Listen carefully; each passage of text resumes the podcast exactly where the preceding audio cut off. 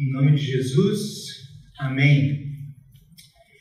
Hoje, então, é o último dia da nossa série Amor ao Dinheiro e Dinheiro ao Amor, que a gente começou há sete finais de semanas atrás e viemos por um longo caminho falando um pouquinho do, de quem que é Deus que criou todas as coisas, quem que Ele é, o que, que Ele faz na nossa vida, qual a importância de ter Deus na nossa vida, qual a importância de entender que Deus realmente é o Criador de todas as coisas, por mais que o mundo fale que as coisas podem ter sido criadas do nada, as coisas podem ter simplesmente aparecido assim, ou que as coisas possam ter evoluído né, até chegar ao dia de hoje. Nós também vimos um pouquinho sobre como que a gente consegue administrar todas as coisas que Deus colocou na nossa mão todos os dias, tudo aquilo que nós somos, tudo aquilo que nós temos, tudo aquilo que nós recebemos de Deus é um presente. E o que, que a gente faz com esse presente? A gente viu um pouquinho que como o nosso mundo está sendo destruído por nós mesmos, a gente vê que é só chover um pouquinho mais. Quem mora em Porto Alegre sabe disso. É só dar uma chuvarada muito intensa que as ruas alagam e é um desastre. As pessoas já não sabem o que fazer. Óbvio, né? Porque não tem mais terra. Né? É só asfalto, pedra, construção. Né? Eu mesmo esses dias tirei mais um pedaço da minha grama lá na frente, fiz uma calçada. Né? Eu mesmo estou ajudando a destruir o próprio mundo, porque é mais fácil a calçada, não precisa cortar grama e assim por diante, né? Mas nós mesmos não estamos administrando bem aquilo que Deus deu para nós, que é a nossa vida, que é todas as coisas que Deus põe diariamente nas nossas mãos. Nós também vimos um pouquinho sobre a nossa vida, o nosso corpo e a nossa mente. Né? A gente cuida bem do nosso corpo, não necessariamente sempre. Né? Os meus alunos, os que me seguem nas redes sociais, ah, pastor, tu tá empolgado, eu vejo só tô postando coisa de exercício. Eu para eles, eu só repito a mesma foto sempre, só mudo os escritinhos. Ah, porque a gente realmente tem que cuidar do nosso corpo. Deus nos deu o nosso corpo. E cuidar do nosso corpo significa não usar drogas, não usar bebida, não comer porcaria, não comer aquela picanha saborosa, suculenta, com aquele pedacinho de graxa. Os meus filhos já, lá em casa já sabem. A, a pelezinha do frango, que é coisa maravilhosa, coisa mais linda do mundo, né? A gente tem que tirar as pelezinhas do frango para não dar para as crianças. É coisa boa. Mas a gente cuida daquilo que Deus nos deu, que é o nosso corpo não sempre a gente cuida do nosso corpo. Né? E existe ainda hoje em dia o, o outro lado, o extremismo, né? das pessoas que vivem na frente do espelho, daquelas pessoas que endeusam o seu próprio corpo. O seu próprio corpo é a vida. E tem barriga de tanquinho, musculoso. Né? Eu sempre falo disso que a, a coisa mais doida que tem nas academias hoje são espelho. Né? E, e por que que tem, tu vai na academia e tá os caras assim no espelho? Não, eles estão enlouquecidos. Por quê? Estão enlouquecendo com o seu próprio corpo. O cuidado em excesso também é prejudicial à saúde. Mas nós vimos também como controlar nosso tempo, os nossos talentos, os nossos dons. Hoje a gente está vendo aqui, né, ou escutando e louvando junto com esse grupo maravilhoso que Deus deu para nós hoje aqui. São dons, são talentos musicais. E usar estes talentos para levar a palavra de Deus adiante também é importante. Mas o que, que a gente faz com o nosso tempo? A gente sabe que o nosso celular hoje em dia é nosso inimigo, né? E o próprio celular hoje em dia, dentro, já, já já vem junto com o celular quando tu compra o tempo de uso do celular. Tu pode olhar o tempo de uso diário, semanal e mensal. E vou dizer para vocês, se vocês forem lá dentro e olharem, vocês mesmos vão se assustar com vocês mesmos. O tempo de uso que a gente passa diariamente com o celular. E digo, eu também. Às vezes eu chego em casa cansado, podre, né? Os, os filhos já começam, ah, pai, pai, pai, pai, pai, pai, pai, pai, pai, e eu, né? E eu tô lá. Jogando meu jogo mais difícil de todos. O Candy Crush. Pensa num jogo difícil.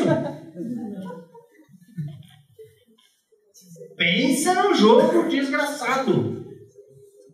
Não, e tem umas fases que eu sempre digo, meu Deus, não consigo passar dessa fase. E vai ver quanto tempo eu perco com esse tipo de coisa. Estou falando de mim. Né? Cada um que olhe para o seu próprio aplicativo lá no celular. E quanto tempo eu uso o celular para coisas boas? Ou o que, que eu faço do meu tempo diariamente, além de trabalhar? Hoje nós estamos aqui falando do meu compromisso o tema de hoje é: qual é o meu compromisso? Quais são as coisas pelas quais eu sou comprometido todos os dias? O que, que eu me comprometo como pessoa? Quais são aquelas coisas que realmente eu, olha, eu posso dizer, eu sou comprometido com isso. Eu dou meu tempo, dou os meus talentos, dou meu dom, dou meu dinheiro, tudo que eu tenho para isso. Quais são as coisas que eu me comprometo na vida? A gente pode citar aqui a família, a gente pode citar o trabalho. Quem sabe em alguns casos o contrário, né? Primeiro o trabalho, depois a família, depois os amigos. E a gente vai conversar um pouquinho hoje sobre qual é o meu compromisso? Nós escutamos aqui durante essa série tudo que Deus é, tudo que Deus nos dá e quem eu sou frente ao Deus que me deu tudo. Nós cantamos aqui, ousado amor de Deus. Deus que se compromete conosco, que está ao nosso lado quando as coisas estão boas e está ao nosso lado quando as coisas estão ruins. Qual é o meu comprometimento com esse Deus? E aí eu quero entrar um pouquinho e convido vocês a, a deixar a Bíblia aberta em Mateus 6, que é o nosso texto base para conversar um pouquinho hoje. E ele começa dizendo assim: um escravo não pode servir a dois donos ao mesmo tempo. Quem já estudou um pouquinho de história sabe o que significa escravidão. Um escravo tem um dono. Eu sou dono proprietário. E digo para vocês, a gente se orgulha de dizer assim, eu sou dono proprietário do meu carro, eu sou dono proprietário da minha casa, mas todo ano eu tenho que estar pagando imposto para o governo. Como se a casa é minha? É só o governo precisar daquele terreno onde está minha casa, sabe o que o governo faz? Diz o Brasil é meu, sai daí. Eu vou te dar um outro lugarzinho lá. No... Ah, mas eu vivi a vida inteira aqui. Isso é meu, eu tenho escritura. Se o governo dizer eu preciso disso, a gente tem que sair. E a gente se orgulha de dizer: Isso é Minha casa. Eu sou dono. E aí o texto começa dizendo algo já dá na lata, assim. E, e, esse aqui faz parte do Sermão do Monte, um sermão bem conhecido de Jesus. E todo mundo diz: Ah, nossa, que sermão maravilhoso! Leiam todo o sermão da montanha de Jesus. Jesus está dando assim, ó, no nariz, tuf. No nariz de todo mundo ele está dando, tuf. E ele começa aqui, direitinho, chamando a gente de escravo. E é interessante isso, porque a Bíblia usa isso várias vezes. Esse termo escravos. Nós somos escravos. O que é um escravo? Um escravo não é liberto, um escravo é preso. Nós somos preso, presos a algo. E quais são as coisas que nos prendem?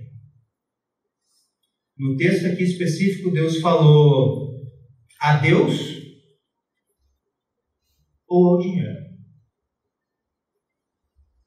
Tem dois deuses aqui. E a gente, quando vai estudar os mandamentos, a gente também vê esse Deus bem certinho ali nos mandamentos. Lá na antiguidade, quando Deus deu os mandamentos para as pessoas. O primeiro mandamento é bem claro, dizendo assim: Não terás outros deuses diante de mim. E Jesus começa aqui dizendo assim: Ou tu serve a Deus, ou tu serve ao dinheiro. E aí, aonde eu estou? Óbvio que dinheiro é bom, o dinheiro é necessário. Deus não está dizendo aqui que eu não tenho que buscar o dinheiro. Eu preciso de dinheiro. E como seria bom se eu ganhasse um pouquinho mais? Por que, que as loterias estão todos os dias cheias de pessoas? A gente vai dizer, ah, não, é, é para pagar a conta da luz, é pagar a conta da água. Vão, vão numa lotérica um dia e analise as pessoas que estão na fila ali. De cada dez, seis estão ali para fazer o quê? Hã? Aposta não, a fezinha. Aposta não, a fezinha. Popularmente as pessoas já chamam aquilo de quê? Fé. E eu vou dizer para vocês, se a fé não está colocada no lugar certo, é uma fé morta. Eu sei porque eu tenho pessoas aqui que trabalham na escola. E na hora do intervalo, dizem, onde é que tu está indo? Ah, pastor, estou indo lá fazer minha fezinha. Eu, ai, Deus, não! Pastor, por que, que tu não joga na loteria? Eu digo, porque eu vou ganhar. Aí todo mundo fica pensando, né? Aí, pastor não joga porque ele vai ganhar. É, sério. As pessoas colocam a fé delas no lugar E são mínimos detalhes, são coisas pequenas na vida. E a gente não se dá conta disso. E a gente acaba se tornando um escravo. Eu disse para uma senhora que trabalha aqui. Eu disse, tu já fez análise quanto tu gasta com a tua fezinha toda semana? Ai, pastor, isso aí a gente não calcula. Eu, por que, que gente não calcula? Vai que eu ganho. E eu já estou na escola há seis anos. E toda semana ela vai lá. E ela continua aqui trabalhando na escola. Isso quer dizer que ela não ganhou. Não ganhou. Jesus é claro dizendo aqui: eu não posso servir a dois senhores, porque ou eu vou amar um e rejeitar o outro, ou eu vou amar o outro e rejeitar o outro. Isso é claro, é certo. Se eu tenho uma bicicleta, eu trabalho, trabalho, trabalho, trabalho, compro uma moto, trabalho, trabalho, trabalho, trabalho, compro um carro mil, trabalho, trabalho, trabalho, trabalho, trabalho, compro um carro 1.6, trabalho, trabalho, trabalho, trabalho, quero andar de, agora é SUV, né? vou andar com a SUV. Aí trabalho, trabalho, trabalho, trabalho, quero comprar uma casa de dois quartos. Uma casa de dois andares, já com três quartos, dois banheiros. Trabalho, trabalho, trabalho, trabalho. Uma casinha na praia seria legal. Trabalho, trabalho, trabalho, trabalho. Uma caminhoneta, né? Trabalho, trabalho, um barco. E assim a gente vai, vai, vai. Tem uma história antiga do, do menininho que achou um prego torto na praia. É bem isso. Ele arruma um prego torto, compra um parafuso, arruma um parafuso, compra a bicicleta, vende a bicicleta nós passamos a vida inteira correndo de trás de coisas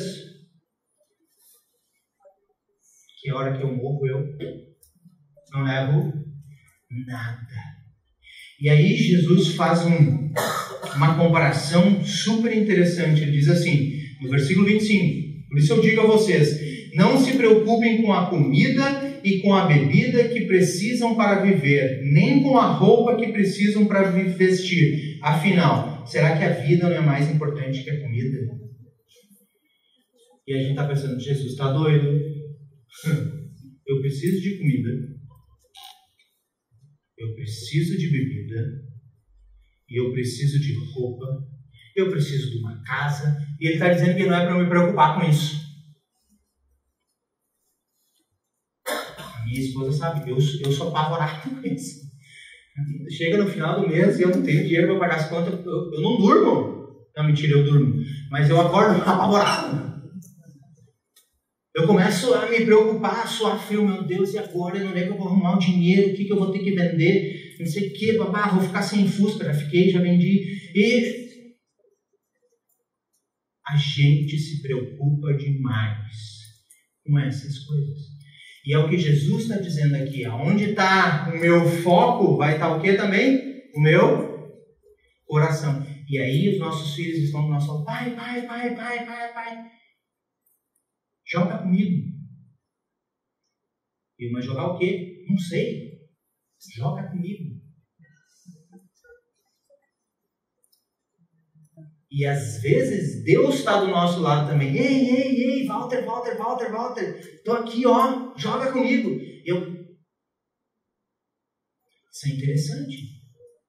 Porque às vezes o meu coração está nessas coisas e não está nas coisas que são celestiais. E aí, Jesus usa um, uma alegoria, ou ele manda a gente olhar para os pássaros. E quando eu era pequeno jovem, eu adorava olhar para os pássaros. Porque os pássaros me encantavam. E eu tinha um sonho, criança sempre sonha essas coisas, né? Que ou tá um superpoder, e o meu superpoder sempre era voar. Nos meus sonhos eu saía correndo, saía correndo e dava uns pulos, sabe? Aqueles pulos gigantes, tipo do Hulk, sabe? No filme do Hulk, ele dá aqueles pulos assim, ah! Eu dava aqueles pulos, e eu, meu sonho era voar. O meu sonho era voar. Mas não voar de avião. meu sonho era eu mesmo, tipo, ah, voar. E, né, e poder estar tá lá livre. Porque a gente tem a ideia que o pássaro é porque ele vai aonde ele quer, na hora que ele quer e sem trânsito. Maravilhosamente sem trânsito. E aí Jesus manda a gente olhar os pássaros. Você já viu um pássaro trabalhando? A não ser o João de Barro, né, que faz a casinha dele. Sempre voltado para o mesmo lugar, João de Barro, arquiteto. Você já viu um passarinho trabalhando, a não ser o João de Barro? Não. Vocês já viram um passarinho plantando? Não. Jesus diz: Olha os pássaros do céu. Eles não semeiam, mas comem. Eles não trabalham e não colhem, mas Deus não cuida deles. A gente já escutou nas outras semanas que Deus criou todas as coisas, tudo o que existe: terra, céu, mar, animais, plantas, criou tudo. E daí no final ele pôs o homem e a mulher ali. Para quê? Para administrar todas as coisas. O top da criação de Deus foi a gente. Porque todas as coisas ele fez com a boca. Todas as coisas ele disse: haja luz e que se faça a terra, que cresçam as plantas. Criando barulho, isso é coisa de professor de escola. E daí, quando ele criou o ser humano, o que, que ele fez? Que o ser humano haja. Lembram da história da criação do ser humano? Deus foi lá, se abaixou, pegou o pó da terra e começou o quê? Esculpir o ser humano. E fez o ser humano como? Como se ele estivesse olhando para o próprio espelho. Porque a Bíblia diz: Eu fiz você a imagem e semelhança nossa. De quem? Dele e de Jesus. Nós somos imagem e semelhança de Deus. Deus nos criou com seus próprios dedos. Nos fez. E faz cada um no ventre da nossa mãe. Impressionantemente, quando o bebê nasce, a primeira coisa que ele faz é recebe o alento da vida. Deus sopra o espírito da criança. E dela começa a desgraceira, porque ela começa a chorar.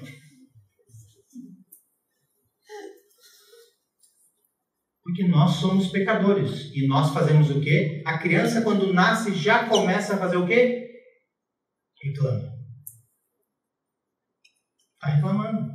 Ah, me tiraram do morro. A vida tão boa lá dentro. E agora eu estou aqui, nessa desgraceira. Ela não fala ainda. Mas quando ela chegar na nossa idade, ela vai dizer: Que desgraceira, tem que acordar todo dia e trabalhar. Sendo que eu podia ficar dormindo. E a gente precisa disso todos os dias. E Jesus diz: Olha para os pássaros. Não são belos, não são livres, não são bonitos, e Deus cuida deles ou não.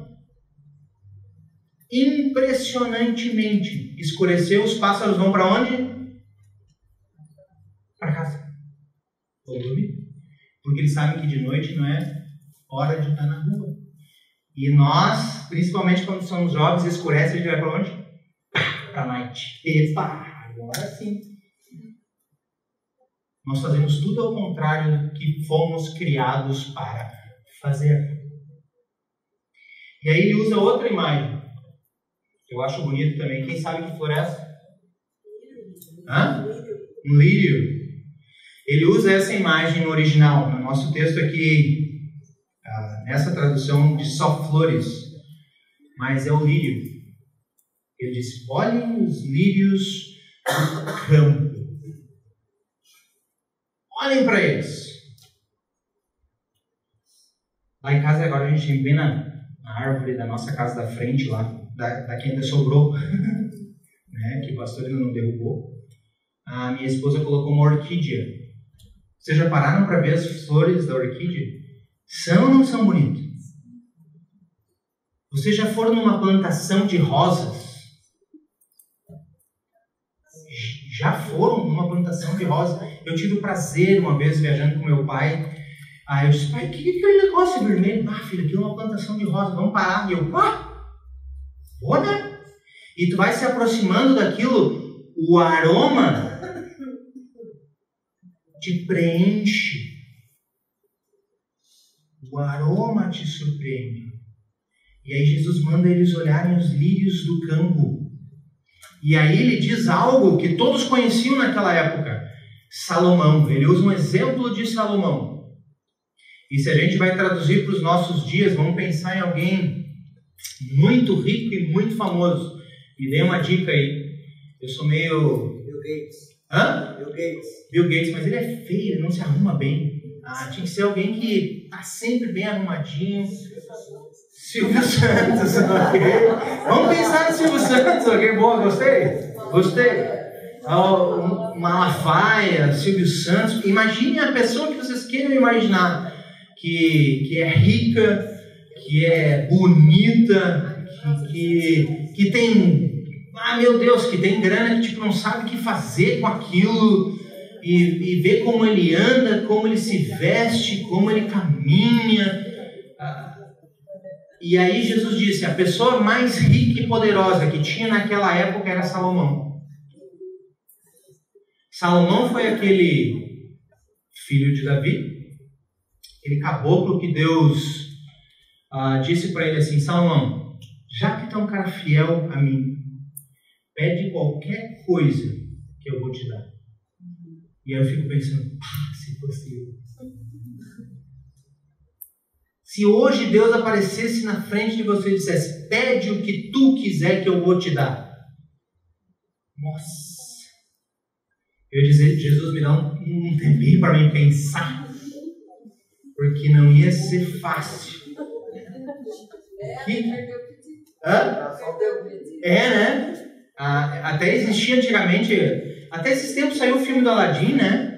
Ah, que esfregava a lâmpada e ah, tem três desejos. Aquilo era o sonho de qualquer um, era três. Não era um só, era três desejos.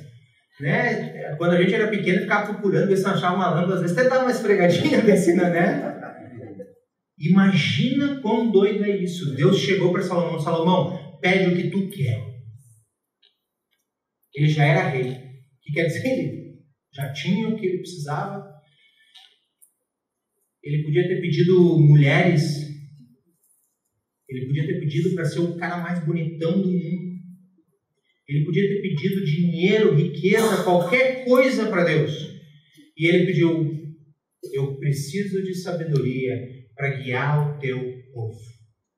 E Deus disse assim: Não haverá na terra nenhum homem mais sábio que tu antes e nem depois. E por consequência, a tua riqueza será gigantesca. Ele pediu algo para ele? Não, ele pediu algo para ajudar o povo. E em nossas orações, quando nós pedimos as coisas, nós pedimos as coisas para nós. Dificilmente eu vou pedir, ai Deus, eu preciso de uma casa melhor para encher a casa de, de criança órfã. É dificílimo eu pedir isso. Deus, eu preciso de um carro novo que seja bem grande, que eu possa passar na casa de todo mundo e trazer todos eles para a igreja antes. Mentira!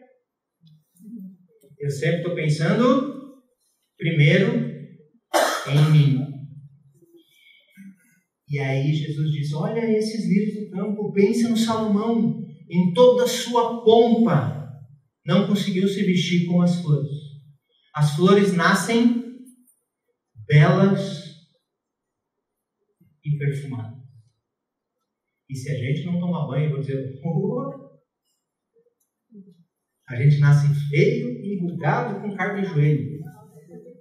Não é? Durante dá, dá uma melhoradinha durante os anos e depois vai envelhecendo e vai piorando de novo. E Jesus, flores do campo são cuidadas por quem? E aí ele disse: é Deus que investe tudo. E aonde está o meu coração? A Mastercard fez um, uma propaganda um tempo atrás que eu achei super legal. Aparecia, sei lá, uma família na praia, linda, abraçada, correndo assim, e deles falavam: ah, certas coisas da vida não têm preço. Para as demais tem Mastercard. Eu achei sensacional aqui. Realmente, certas coisas da vida não têm preço. E eu digo para vocês, a coisa mais valiosa da vida teve um preço. O perdão dos pecados, o céu, que é algo extraordinariamente fantástico, é nosso. Gratuitamente porque teve um preço. Alguém morreu na cruz para nos dar acesso ao mais maravilhoso que Deus tem preparado para nós: o céu. E que valor eu dou a isso? Qual é o meu compromisso com Deus? Deus se comprometeu a tal ponto de dar o filho para morrer em meu lugar que eu merecia. E qual é o meu compromisso com Ele? Ele é comprometido comigo 100%. Ele deu 100% da vida do filho dele para mim. E qual é o meu compromisso com Deus? Qual é o valor que eu dou para tudo que Deus é na minha vida? qual é o valor que tem Deus na minha vida? Para certas coisas é fácil. Qual é o valor da minha casa? Bom, tu faz uma avaliação e tem. Qual é o valor do meu carro? Tu faz uma avaliação e tem. Qual é o valor do teu celular? Tu sabe. Qual é o valor do teu tênis? Da tua roupa? Para tudo na vida tem um valor. Qual é o valor que eu dou para Deus? E aí tem uma outra história. Um mestre ah, um rapaz queria ver das coisas que são importantes na vida, o que, realmente é importante na vida. Ele disse assim, ó, pega esse teu, esse meu anel aqui e tenta vender ele por 50 reais lá no centro da cidade.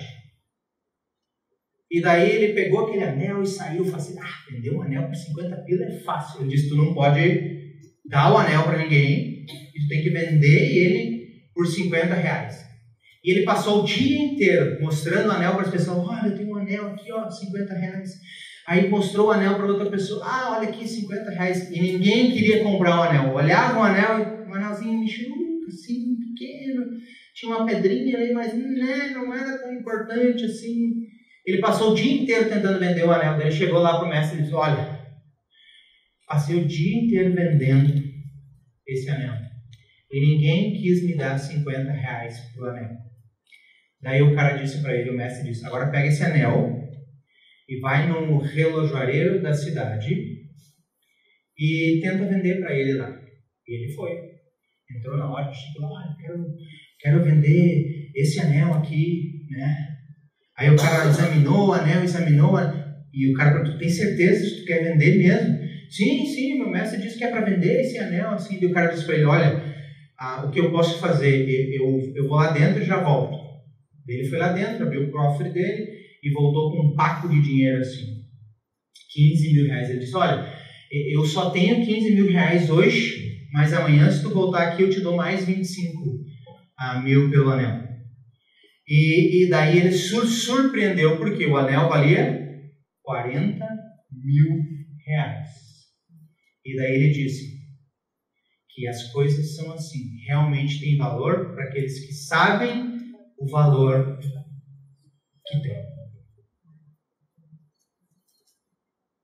Qual é o valor que Deus tem na minha vida?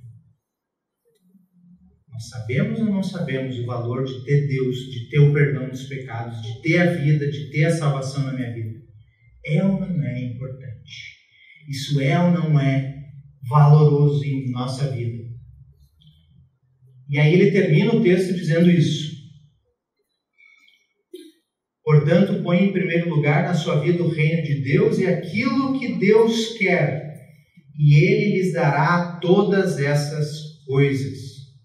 Ele está dizendo aqui para nós o que diz o primeiro mandamento: Eu sou o Senhor teu Deus, não terás outros deuses diante de mim. E eu posso não chamar de Deus o dinheiro, eu posso não chamar de Deus o celular, eu posso não chamar de Deus o meu trabalho, eu posso não chamar de Deus aquelas coisas que preenchem o meu tempo. Mas se estão ocupando o lugar de Deus, são deuses por mais que eu não diga, porque isso me escraviza, me aprisiona. Eu não posso ficar sem. E aí ele diz: busque em primeiro lugar o reino de Deus e as demais coisas vos serão acrescentadas. Aquelas pessoas que já passaram por isso sabem como Deus cuida. Ah, Deus vai prover. Deus proverá. Deus vai cuidar de mim. Eu tenho certeza. E até na hora da morte, quando nós não vemos uma saída, nenhuma solução, Deus está ali do nosso lado. Ele está pegando na minha mão e está dizendo: agora tu vai morar comigo. E leva a pessoa para onde? Para o céu. Eu quero finalizar a minha mensagem hoje instigando vocês um pouquinho. Aqueles que têm o celular aí, tem um aplicativo, do, tem um Notas, né? Vocês conseguem digitalizar aí no Notas, abram o celular, eu quero que vocês abram agora. Ou o celular, ou gravem na mente. Depois do culto eu coloco lá na, essa coisa lá no grupo da comunidade e vocês vão ter. Então abram o celular de vocês no Notas ali. Ah, ou em qualquer lugar que vocês queiram escrever eu quero instigar vocês a escrever algo. Eu quero instigar vocês a fazer um compromisso hoje. Hoje mesmo. Se não quer escrever, guarde no pensamento. Ok? Chegando em casa, anota. Qual é o meu compromisso que eu vou fazer com Deus diariamente? O que, que eu quero fazer com Deus diariamente? Uma oração, um devocional. Hoje em dia, os próprios aplicativos da Bíblia que a gente tem no celular tem devocionais, coisas que eu posso. Qual é o tempo diário que eu quero ter com Deus? Eu vou selecionar quanto tempo do meu dia para Deus. Eu sempre brinco isso. Quanto tempo a gente passa comendo por dia? Mínimo uma hora. Assim, exagerando. Mínimo uma hora. Tem pessoas que passam mais, tipo eu, que como muito.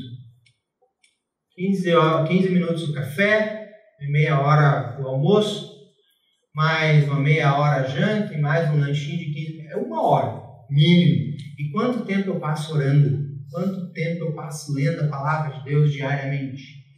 Faça um compromisso hoje, anotem aí. Qual é o tempo que eu quero passar com Deus?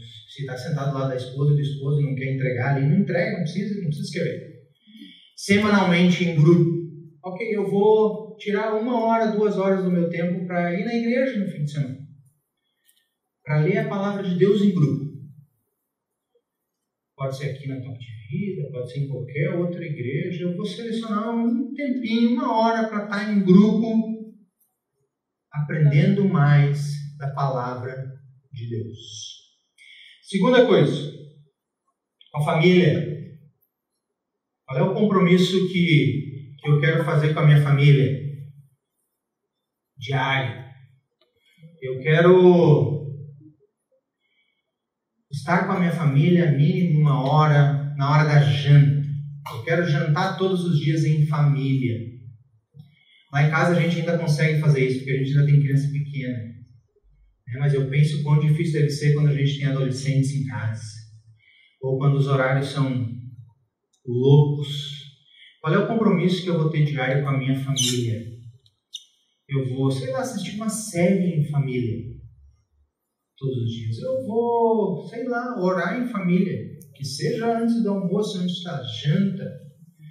Qual é o compromisso que eu vou ter em família? E aí vamos dizer assim, ó, vamos desligar o celular, meia hora vamos ficar em modo avião aqui em casa voando nos nossos pensamentos e nas nossas falas e desligado do mundo conectado. Eu sei que é difícil, sei que é complicado, mas qual é o compromisso que eu vou ter? E semanalmente? Pensem em uma atividade que vocês podem fazer juntos em família.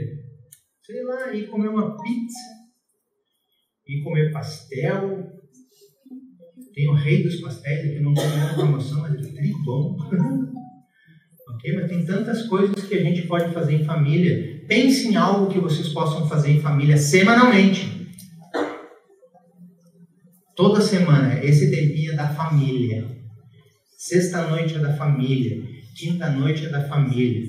Escolham algo, pensem em algo e se comprometam com isso.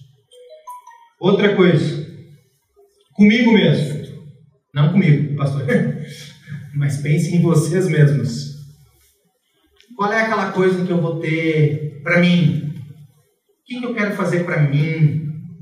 Qual o meu tempo sozinho? Que é importante, que é necessário. Eu preciso do meu tempo sozinho.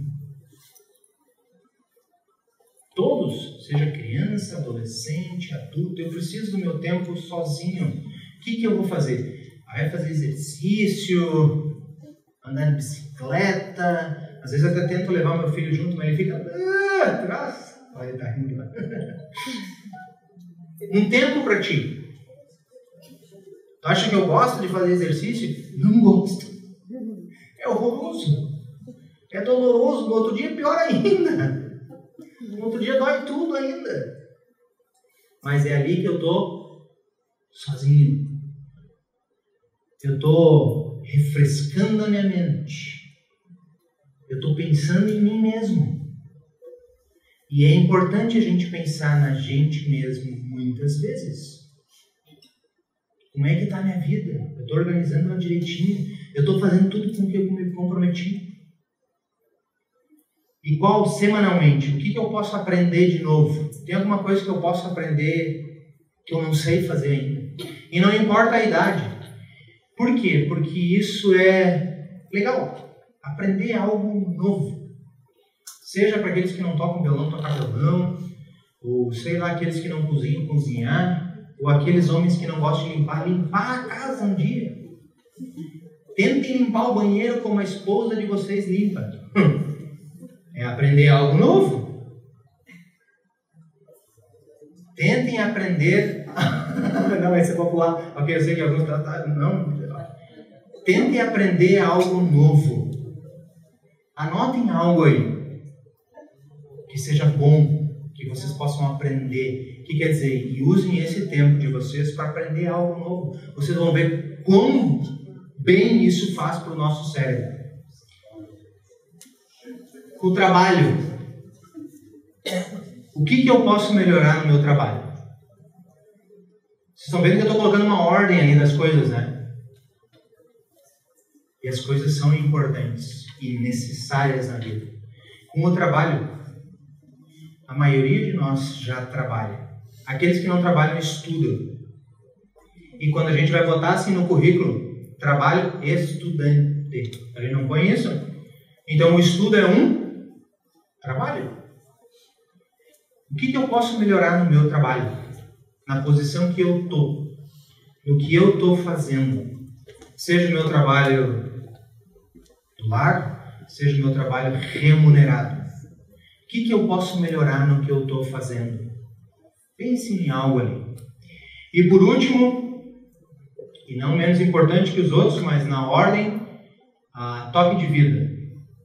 O que, que eu, como membro da toque de vida, o que, que eu, como pessoa que venho aqui frequentemente, todos os sábados, ou venho de vez em quando, qual é o meu compromisso que eu vou ter com essa comunidade? Com essa igreja que está aqui para que possamos alimentar da palavra de Deus, fortalecer a nossa fé. Como que eu posso me conectar mais? que, que eu posso fazer de voluntariado? Seja na música, a gente sempre vê pessoas aqui tocando maravilhosamente, eles têm um dom diferente. Mas isso é um voluntariado. Isso é um trabalho. Vocês não viram, mas quando chegaram isso aqui, tudo estava pronto aqui. Tem um grupo que faz isso. Tem um grupo que recebeu vocês quando vocês chegaram e disse, boa noite, sejam bem-vindos. Tem um grupo da recepção. Vocês viram as meninas aqui vindo buscando as crianças, não viram? Elas estão voluntariando o seu tempo. Tem o grupo de jovens, tem o grupo da recepção, tem o grupo da música. Tem várias coisas que eu posso fazer todos os dias aqui na comunidade, inclusive voluntariado do pastor. Eu estou aqui com meu tempo voluntário.